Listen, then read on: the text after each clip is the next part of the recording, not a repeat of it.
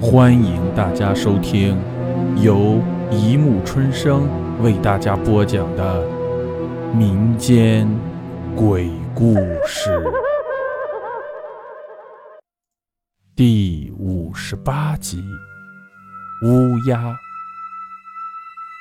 故事发生在日本，在神户地方住了一户人家，小叶。就是这户人家中唯一的女儿。小叶一家人住在一栋五层楼的公寓，他们家在四楼。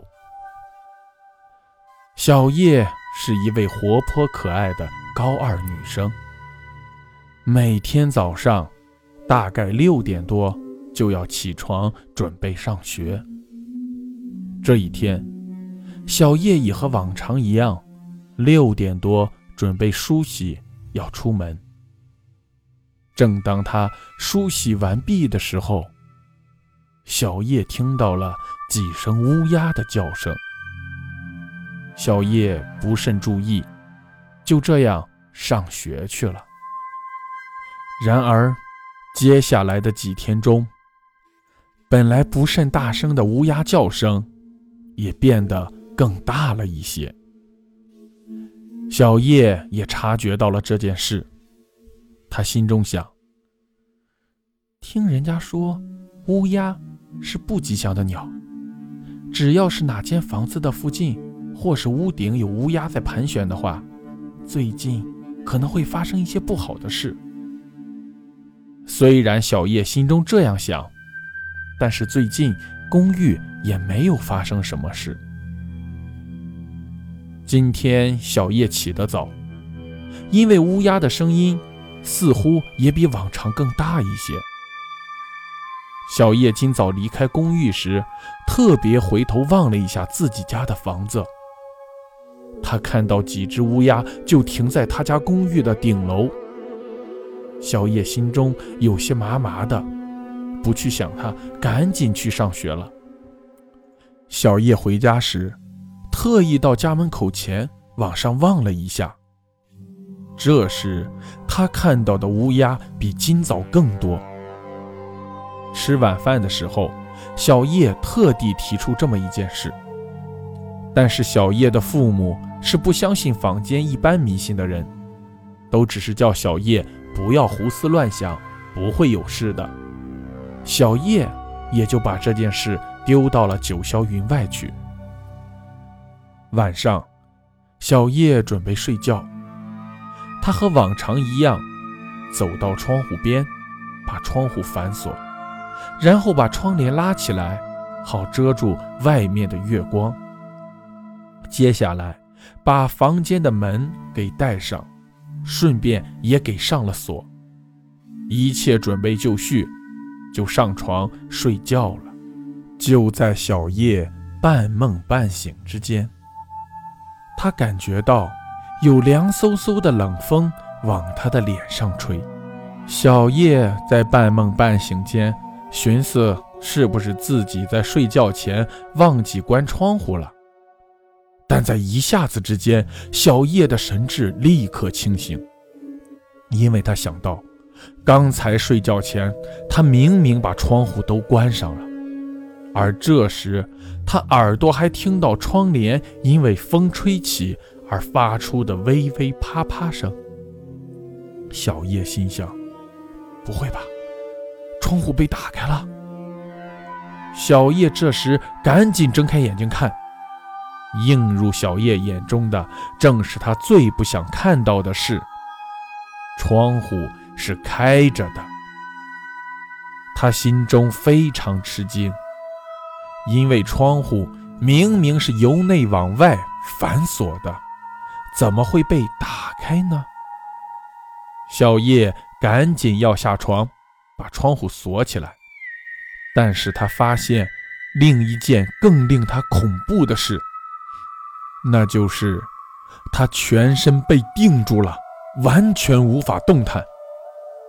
小叶心中害怕至极。唯一能动的就是他的双眼。就在这时，小叶听到了鸟在飞翔时拍动翅膀的声音。声音是从外面传来的。小叶鼓起勇气，把眼睛往外一瞄，他在窗户外很远的地方看到有一只鸟在飞，在月光下看来似乎是黑色的。那只鸟越飞越近，很显然是朝窗户这个方向飞来。越近，这只鸟就越大。小叶已可以判断出，那是一只乌鸦，但是那只乌鸦似乎和普通乌鸦不同，因为只要它飞近一些，拍动翅膀的声音就会更大一些，而且那只乌鸦的体型越来越大，整只乌鸦从远处不一会儿飞到窗户前。小叶想要大声尖叫。因为乌鸦冲到窗前时，它的头大到可以把整个窗户占满。但由于全身不能动，连喉咙也哽咽住了。小叶心想：完了，公寓会被这只巨型乌鸦给撞翻。然而，这幕情境却在这时突然消失。乌鸦并没有撞上公寓。而是飞到小叶的窗前，消失了。就在小叶心中稍自庆幸时，他眼睛的余光察觉到有动静。没错，天花板在动。天花板上的纹路做出小小的波浪状起伏，慢慢的，波浪的起伏越来越大，像是动物的肠子。更像是人类脑子的纹路，整个天花板的纹路扭曲的犹如千百万只的蛆虫在蠕动着。从被打开的窗户射进来的月光下看来，更显得诡异和恐怖。小叶睁大了双眼，一直往天花板瞧。